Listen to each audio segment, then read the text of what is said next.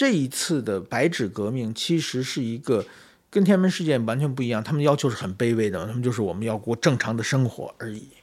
那么这个卑微的要求的话，其实是很有诉求力的，所以他是得到一个全民的支持。某种意义上，他对政权的伤害力要比天安门事件更大。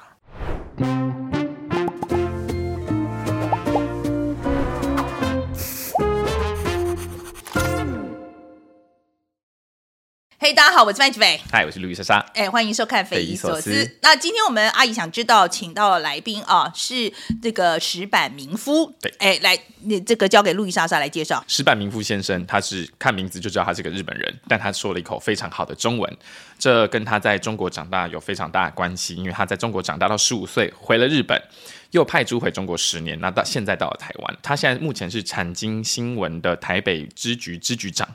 那负责就是其实两岸三地的新闻，他都非常了解。他其实有点像是意见，他在网络上的这种意见领袖，因为他其实中日台三地都非常了解，所以他其实评论什么的也都受到蛮受到大家的关注。对，而且尤其是他在台湾最重要的任务，其实就是报道台湾的新闻嘛。所以说，其实我自己在我们常常在讲，比如说台湾的选举啊，哈，外媒的报道的时候，我们其实常常引用。有哦，那天有用到哦。对，其实常常引用他的报道，这样。那今天请这个石板先生来啊，呃，我自己最想知道的，其实就是因为他在中国这个经验嘛，啊，我想知道说他对于白纸革命他的看法怎么样，哦、是不是真的就这样玩完了呢、o k 是后面还有没有有可能有影响？那另外一个是他在中国待那么久啊，我我另外一个是中国一直对他们的这个制度啊有很大的这个信心，哎，优越感，尤其是他这个经济的部分了。好，在过去二十年来。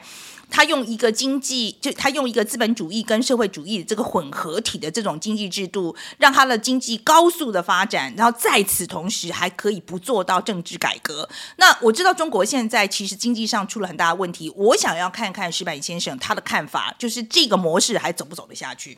我有两个比较想知道的东西，一个是他是呃很多中国专家，其实石板先生他是长期将将近二十几年时间生活在中国，也就是他在体制内长大，那他看的角度跟我们在看的角度有有没有什么不同？第二件事情是我在做研究的时候，其实有看到呃石板先生其实他自己的国族。认同其实是有一段时间挣扎的，那我想知道说他怎么样从一个在中国长大的日本人，然后最后决定哦，我的国族认同是日本，那他再怎么又看这三地的关系，这两件事情。好了，我们来看看石板先生怎么说的。来，石板先生你好，请跟我们的观众先打个招呼好了。啊，各位观众大家好，主持人好。石板先生，我们先谈谈这个中国的白纸革命好了哈、很多人会讲，其实包括很多民运人士，中国出来的民运人士都说，他们不看好这一次白纸运动，他们认为就是只是又一次不会引起太多变化的抗争。我想知道你的看法是什么？呃，我认为中国的呃怎么说？那么当然是最有名的是一九八九年的天安门六四事件。六四事件之后，中国其实是等于说那次强行的血腥镇压，致使中国的民众害怕了，所以说他们有不满，会用别的方式表示，就就是说很少用正面冲突的方式跟政府表达不满嘛。当然，还有一个就是中国后来进入了经济高度发展期。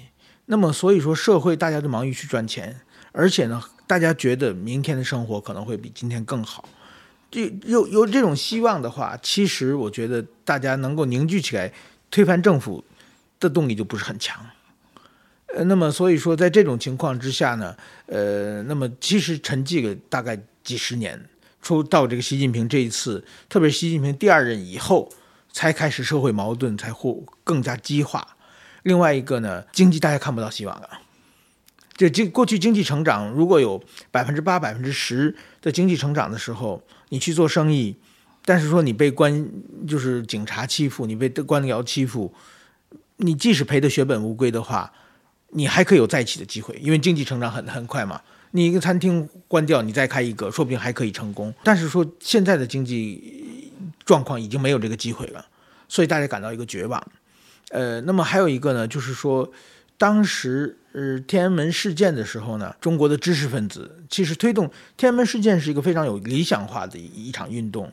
那个时候是在中国的改革开放的过程之中，也就是说，其实这些人他们认为中国改革开放走得太慢，希望你多走得更快一点，或者是你该改的地方没有改，你要政治改革，你要给我们言论自由，是这方面是是这个很高的理想性嘛？要求民主，要求言论自由。那么他们主导的是大学生和知识分子。所以说那一次的时候，其实一般民众不是不是主角，所以我觉得是是两个不太一样的运动，有共同点也有不同点。嗯，可是这样子听起来，就是说他如果是因为防疫措施造成的这一个就生活上的不方便，right？他因为基本上他们就是大动不动就被关起来嘛，哈。那他现在解封啦，那这个条件不就拿掉了吗？所以，所以这个白纸运动就到这边就结束了吗？这一次是结束了，但是说我觉得这是一个很危险的信号，就是说这一次他们得到要求了，这些政府让步了嘛。但是说群体运动是一个非常是一个非理智的行动。天安门事件是一九八九年六月发生的，那么其实我们再往前看，从一九八六年开始，中国就有一波一波的学生运动出现。什么那个中国科技大学什么方励之那几个人被开除党籍，好几次。其实胡耀邦一九八七年下台也是因为就学生运动的对应不利嘛。那么也就是学生一次一次的，他们当争取到胜利果实之后，他们还会继续发出下一波的呃这个冲击。所以说这次好像他达到要求了，好像结束了。但是说就是毛泽东说哪里有压迫就哪里有反抗。那其实，在中生活在中国，会感到各种各样层级的各种各样的压迫嘛。那么这一次，他们通过这种群体运动，拿到了自己的想要的东西，现在已经回家满足了。但是，我想过不久，可能这一波还会再来。这种群体运动其实并不止一九八九年的那一场，几年前香港也是一样。香港的时候，其实政府一开始是坚决让步的。把你反送中法给你冻结了，最后让你执行区议会选举，让你们大赢。但是群体运动它会一波一波的越来越大，要求越来越越越到最后还会就是等于说一九八九年和香港最后政府都是秋后算账嘛。所以说，我觉得这次运动到底会怎么发展很难说。但是说至少我觉得这场白纸运动表面上好像平息了，但是说埋下一个。社会动乱的一个种子，大家抗争的种子，我觉得这个其实是对中国的长期来看的话，这个运动还远远没结束，也许仅仅是开始。包括《纽约时报》也做过一个采访，他们民众他们那时候的重点就是在讲说，其实民众因为他没有草根运动的呃经验，大部分因为他他把它压制的很紧嘛，所以他没有草根运动的经验，他也没有组织需要的工具，看不出来。就是靠民主运动，就是说靠草根运动这件事情来对中国造成改革，很多人其实是不看好的。我我想知道您怎么看？确实是等于说，现在中国的社会精英都在共产党内，所以说，如果说这场是一场反对共产党的运动的话，其实就是说，即使他们呃得到了一些东西的话，他们也没办法。去就是说有有系统的就是建立成一个民主的国家，那其实还是我觉得需要就是说，如果中国真要改革，还是需要共产党党内的改革啊，否则的话，这个整个的社会的精英，呃的所有的你要掌握一个国家，你要处理这么繁杂的事情的话，光靠下面的一些大学生的满腔热血，其实是很难达做到的。嗯，所以说我们现在又回到那个理论，就是说我们现在要看，还是要看共产党精英，就是他这个精英的这一块，它会分裂，所以才有可能造成中国的改变嘛。对对。所以您的看法也是这样，就是说一定要一定要，他这个改变是他来自共产党的内部的社会要。进进行进巨大的改变，需要社会精英。其实，在很多的呃，就是说，真正的呃，不是靠社会精英，而靠群众运动推翻政权的，只有罗马尼亚那一次了。但是，罗马尼亚那一次有相当一段时间是混乱嘛，但是最后还是社会精英跳出来嘛，还是过去共产党体制内那那些里边的一些改革派最后来来支撑。所以说，基基本上，我觉得，呃，就是说很难在中国的，特别是。就是共产党，他用这种高度的金字塔型的统治方式统治这么多年的话，从下面翻盘是很难的。但是，我认为共产党分裂的可能性是非常有有可能的，特别是现在。嗯，您可不可以跟我们讲一下为什么有这个判断？因为就是说，我们看到毛泽东、邓小平，他们都是，就是说，他们都是非常厉害的一个权力斗争的高手，但是他们都在玩平衡。毛泽东的时候就把几个野战军嘛。就是说一野、二野、三野、四野，就是当时这中国各地各个山头，然后互相让他们牵制嘛，然后自己在上面嘛，让他们互相斗来斗去嘛，然后从来都是拉一个打一个，然后你这个再强，我再拉别人去打他嘛。这个我觉得这这这个并不止毛泽东，其实权力运作都是基本都是这么这么玩的嘛。你要实行长期政权、长期安定政权，这权力者都是玩这一套嘛。邓小平也是嘛。邓小平下面有改革派和这个保守派，他两派都认为他是老大嘛。最后他让两派斗来斗去玩政治平衡嘛。那么习近平呢？我觉得不知道想什么，他在党内的所有党内精英都排除去了以后，把自己的当年的小弟全部拉上来了嘛。这些小弟，比如说我们做这个看到李强，李强他是浙江省的。宁波地区农机学校毕业的，他的学历，我我不是有学历差差歧视问题啊，但是说他就是说真的，就是那种学历的人，在中国的话就是芸芸众生之一嘛。他只是他不算精英，对他只是人生之中碰到了几个贵人，然后也是他善于钻营，有一些政治手腕。然后就升上来了嘛。但是说，我觉得他那个干部一般的能升到县级、市级已经到头了。但是他一在他碰到习近平嘛，习近平又大力提拔他，等于说他进来以后就是属于鸡犬鸡犬升天型的干部嘛。他除了向习中习近平效忠以外，他什么也都做不了。那么换句话说，那些北大清华毕业的那些精英来 说，因为我年轻时候没认识习近平，所以我再努力做出再大的成绩的话，我也不可能有机会嘛。那么，当你把所有的团队，你把所有的权力的位置全分给你自己的小弟的时候，那你其实你就是与党内的大量的精英来为敌了。那么这些人又说真，这些人的能力也很难掌控到很大的局面，最后还得靠习近平嘛。所以，习近平他是非常非常辛苦的。所以说我我这等于说他这个人是。定出来以后，很多人评价说什么“定于一尊”啊，“一统江湖”啊，我觉得是一个非常危险的人士啊。就是说，这不是一个长期政权、一个权力者呃玩权力的手段嘛？但习近平他这么操作的话，那么我我我我就是我很很容易想象，党现在都不满嘛。我我我是党内，我也不也我也不会嗯。你说除了习近平派的人马之外，其他的都不满，都不满啊？那大家都都躺平嘛？一这一这是必然的结果嘛？嗯，所以他这个冲突的可能性会不会是发生在呃后习近平时代？因为很多人在讲说他在的时候可能罩得住，可是他走了以后可能就罩不住了。啊，那那是一定的，就是说怎么说呢？其实，在独裁政权的话，某种意义上是效率非常高的一个政权嘛。那么，但是说独裁政权有的独裁者的话，他他能够完全控制，就是把江山控制的非常死死，把人的控制死死的。但是独裁政权有一个最大的软肋，就是说人是有寿命的嘛。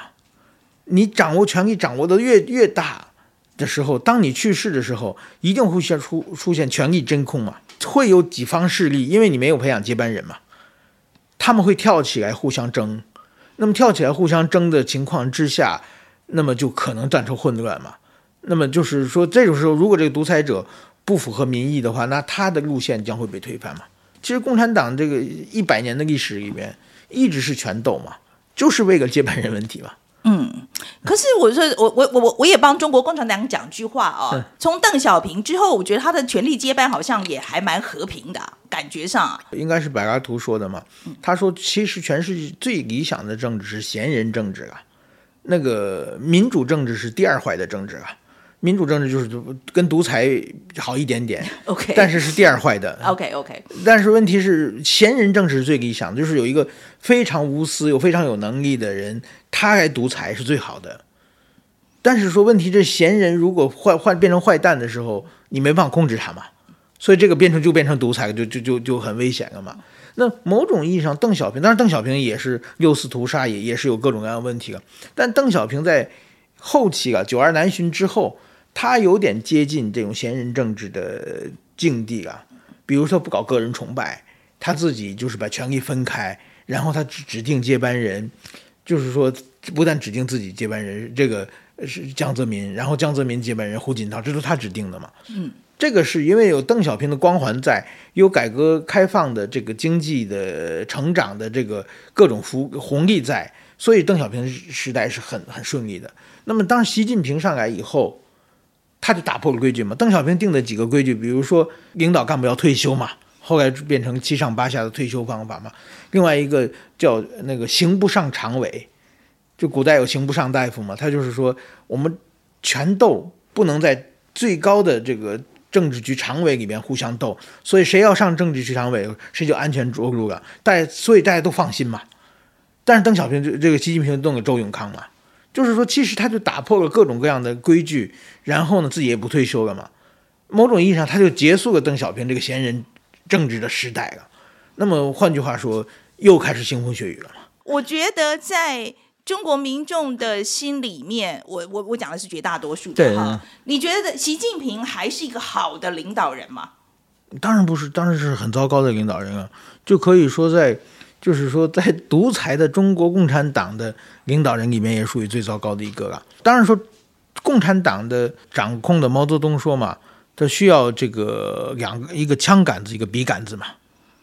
枪杆子就是暴力嘛，那笔杆子就是谎言嘛，就是他掌握媒体，然后笔杆。我刚才讲的就是说。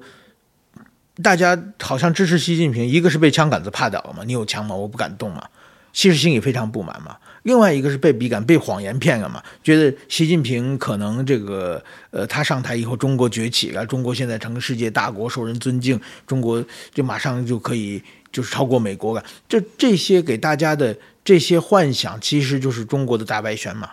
但是说真的，被这些笔杆子骗的人，基本上都是芸芸众生的人，这些人没有什么。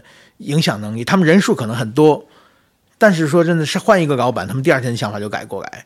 所以说这些人没什么太大的意义。那真正的就是说知识分子和这些掌握权力的社会精英，他们能不能对习近平信服？那么现在我觉得他只靠暴力了。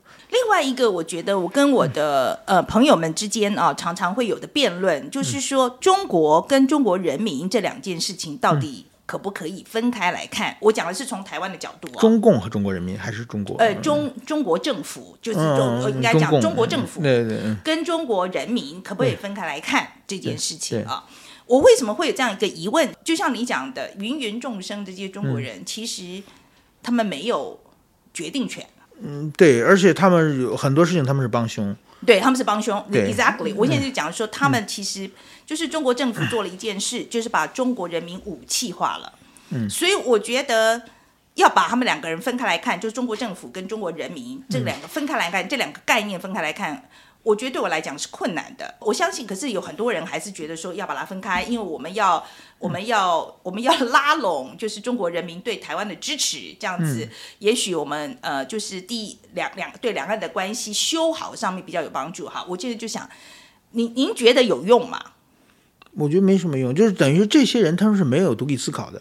你刚才讲政府跟人民分开，那比如说美国应该是，日本应该是，因为大基本上大部分人是有独立思考能力的嘛，他们跟政府想的不一样嘛，他们追求自己的幸福，追追求自己的自由嘛，所以说他们就是说你把它弄到一起，确实是是有有问题的。但是中国的话，因为刚才讲通过暴力和谎言，特别是谎言，大部分人就完全跟共产党是同样的思考模式嘛。那么就是说，反对台独，这这还算一个政治观点，这这个我们可以先不谈。但是说什么留岛不留人，基本都是这些芸芸众生喊出来的嘛。他们有的时候会变成暴徒，当然说他们会有各种各样的社会的角角色。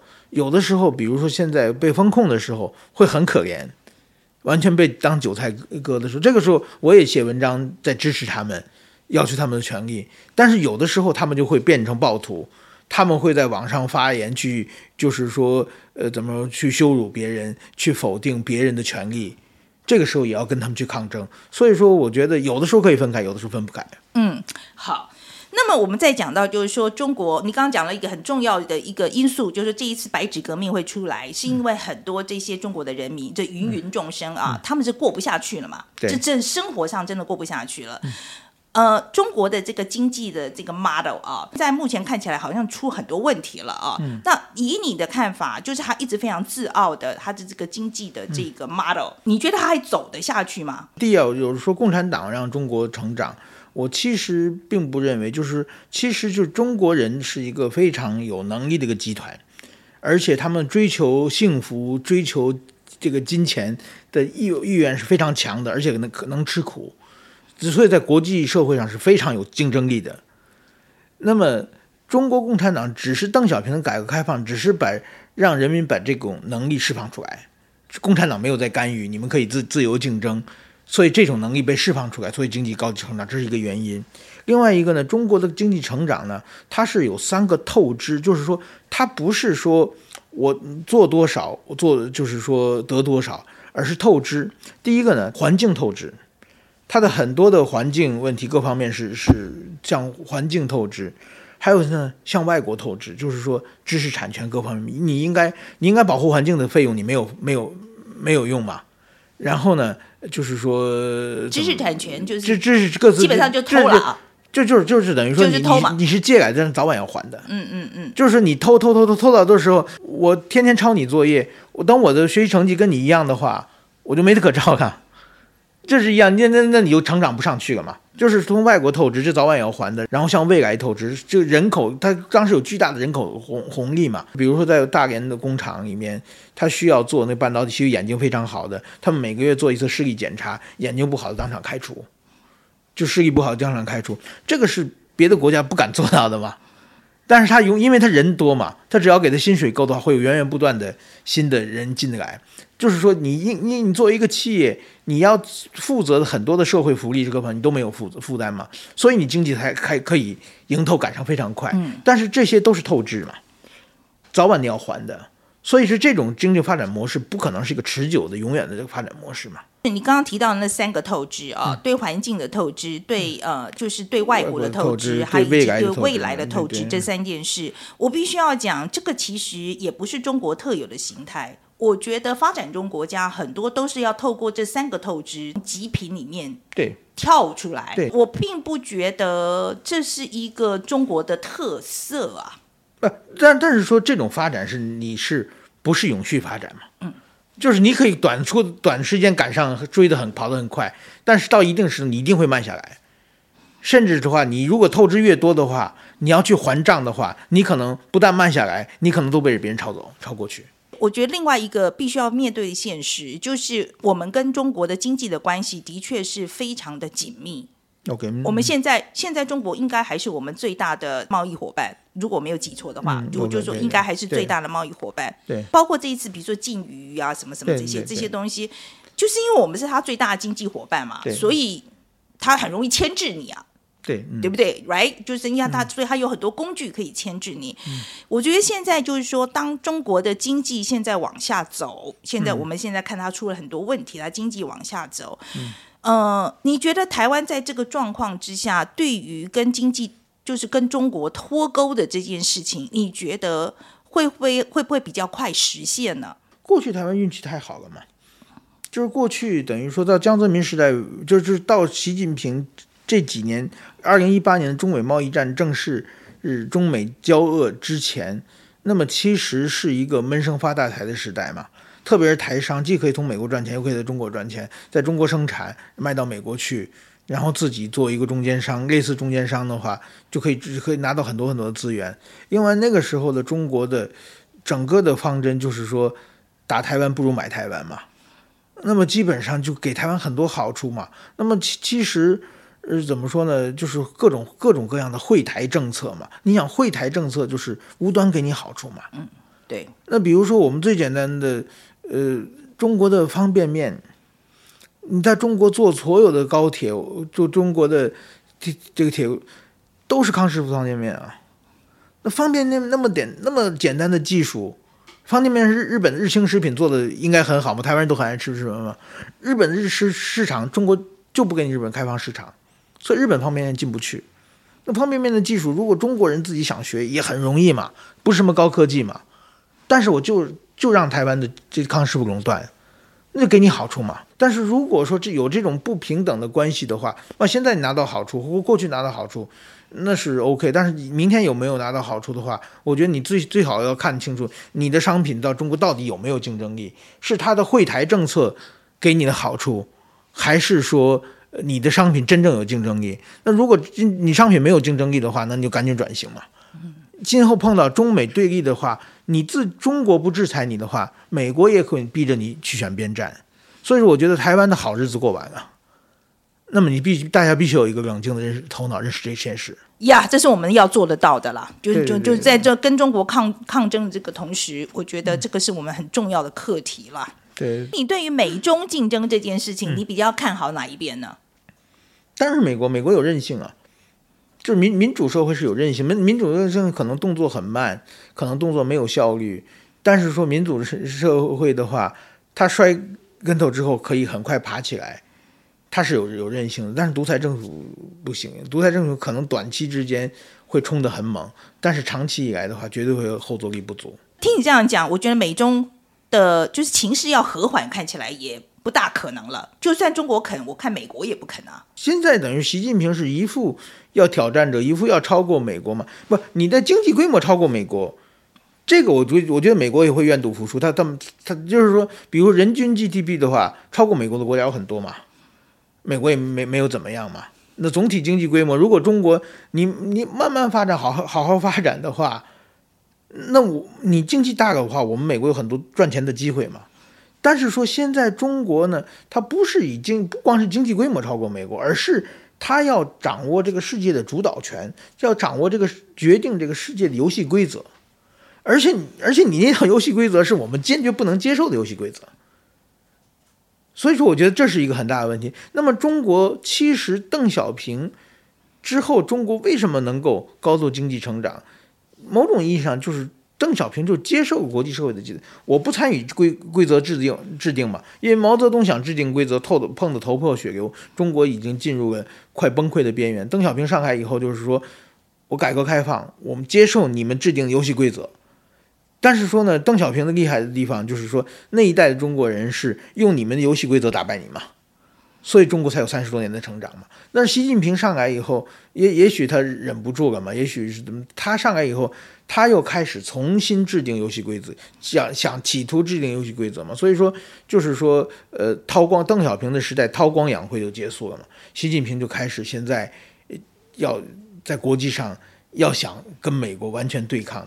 就是争夺制作游戏规则的权利啊！这个美国不敢，这个日本、美、德国，包括台湾，大家都都不能接受嘛？你的游戏规则嘛？嗯，可是我觉得我们讲到这个，就是民主国家跟集权国家啊的这个竞争的这个方面。呃，我其实蛮忧虑的，是因为我觉得民主国家团结真的非常困难。那当然就是因为我们强调民主的关系，所以你今天要他团结，就国内都很难团结了，更何况这么多国家在一起啊。对。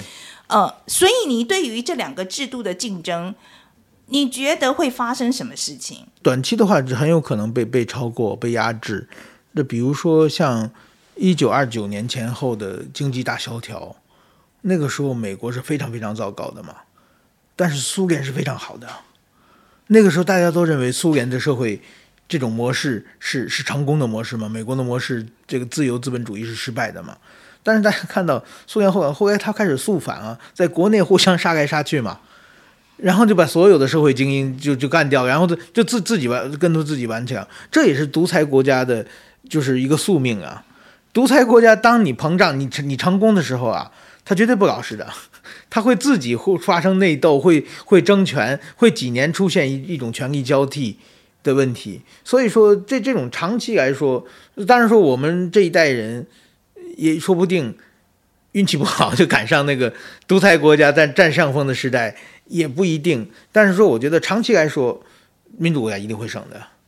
最后苏联就被美国拖垮了嘛，所以说长期来说一定会赢，但是说短短期的时候会这个独裁国家有时候会占上风。但当然说，我我觉得现在习近平就是说很幸运，如果中国是就是说邓小平、江泽民、胡锦涛再改邓小平、江泽民、胡锦，再有三十年这种比较温和的独裁者出现的话，那可能就。就不一样了嘛，但是幸好出来一个习近平在那里加速师，加速师，对对对对，嗯，OK，好，那我觉得我们刚刚讲了很多都是集权制度的问题啊，嗯、你你自己对于民主制度这一边，你最忧心的是什么？你有没有担？你总有担心的地方吧？当然，民民民主制度就是大家天天不干正事嘛。天天就是钻到一些鸡皮鸡毛蒜皮的小事在在谈嘛，比如说台湾前不久这次选举嘛，先是炒论文，再是炒马桶，后来炒炒这个 什么助理的这个不那个加班费，这根本跟选地方选举都没关系嘛。但是这这就是民主的这种大家吵来吵去，呃，就是说，其实我也采访很多候选人，他们不是没有证件的，他们证件媒体不不不报嘛。但是说他们如果说骂个张三的话，马上媒体都会上来嘛。这这这这种也是，就是说某种意义也是民主社会的悲哀嘛。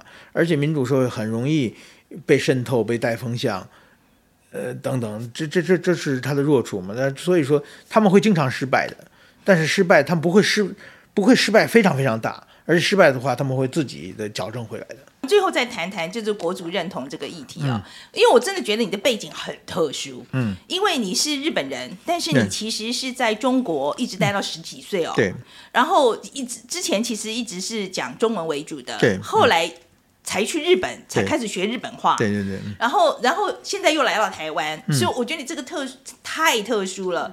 所以，我们讲到这个国族认同的东西哦，你是怎么样确认你的国族认同的？我在大学毕业之后呢，我考上一个叫松下正经塾的学校，这是松下电器的创始人松下幸之助用自己的遗产，呃，建立一个培养日本的就是政治精英、政治经济精英方面的一个一个学学学学校。那么就是说，包括日本前首相野田佳彦呢，出轨很多很多的政治人物。当时我也想从政，那么我想从政的时候呢，到松下正经塾的时候，他有一个校训，就每天早上要自己念的。的第一句呢，就是真正热爱自己的国家和国民，这是政治条件。然后还有很多。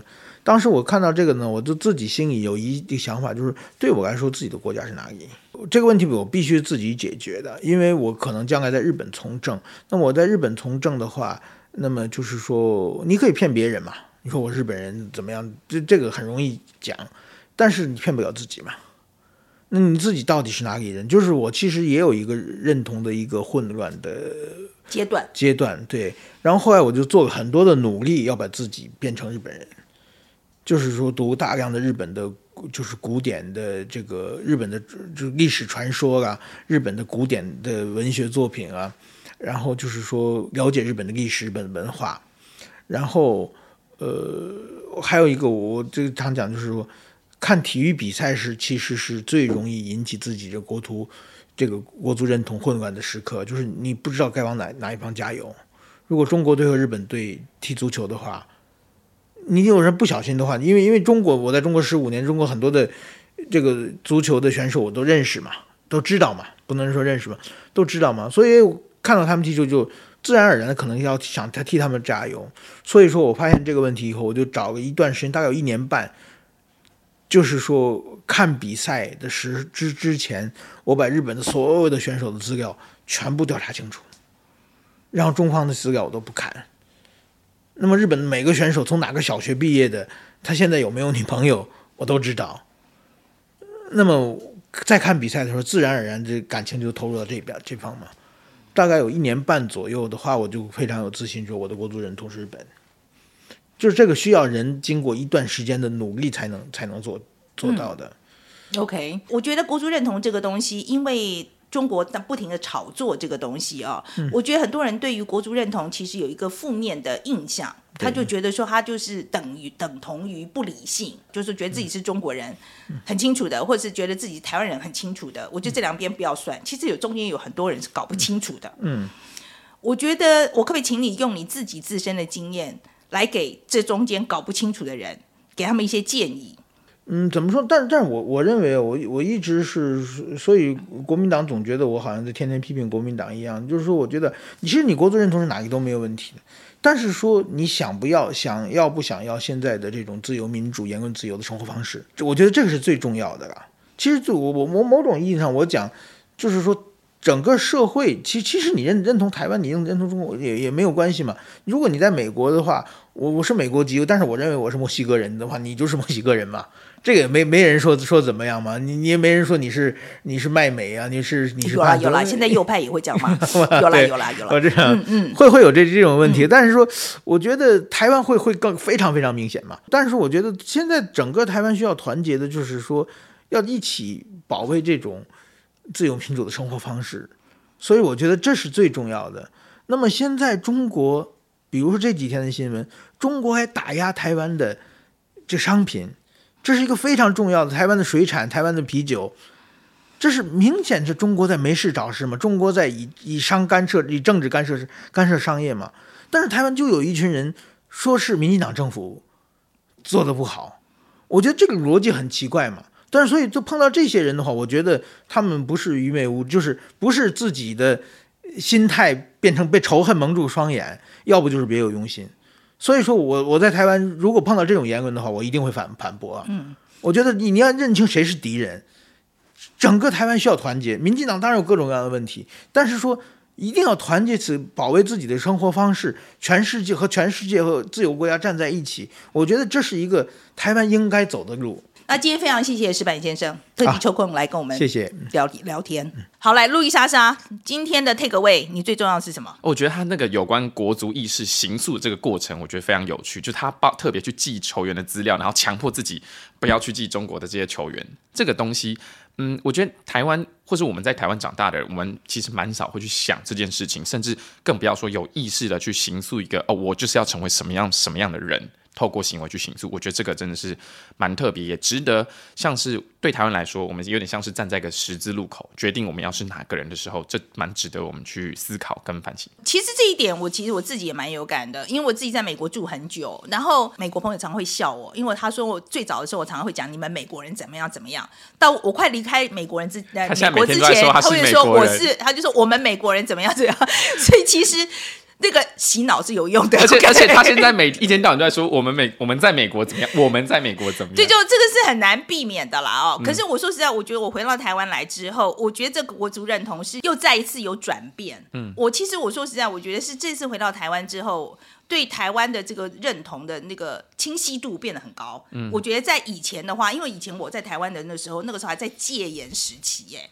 说实在的，我觉得那个时候就是从小长大，觉得自己是中国人的，所以我自己这个方面也经过一次很大的转变，所以。他在讲这个国族认同的时候，我其实也很有感。对我自己来讲，我觉得，呃，我我会觉得他讲到白纸革命的那个民间的动能这个部分，我其实觉得蛮有趣的啊。因为我觉得一直在讲，就是这个中国政府因为长期高压的这个情况之下，其实对于民间啊有这种不满的情绪，它到底可以发酵到什么程度，我其实一直有很大疑问。那今天我觉得他的访谈，呃，给我一个很有趣的面向，他就是说，哎，也许这一次看不出来，但是这个东西会。留在那里的啊，他不会走啊。那这是第一个 take away。然后我第二个 take away 其实是讲到说，这个中国政府跟中国人民能不能分开这件事情。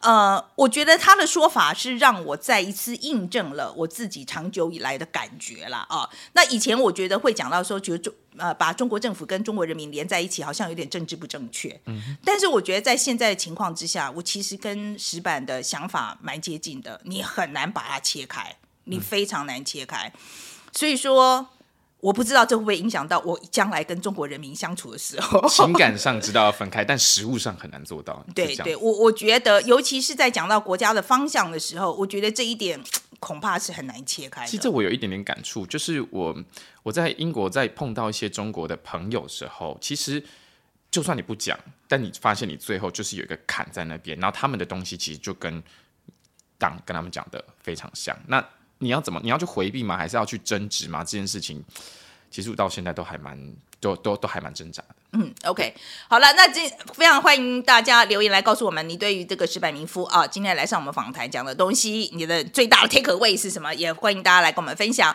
然后，如果喜欢的话，请帮我们分享、按赞、呃、订阅、抖内。好，今天就到这边了，谢谢大家。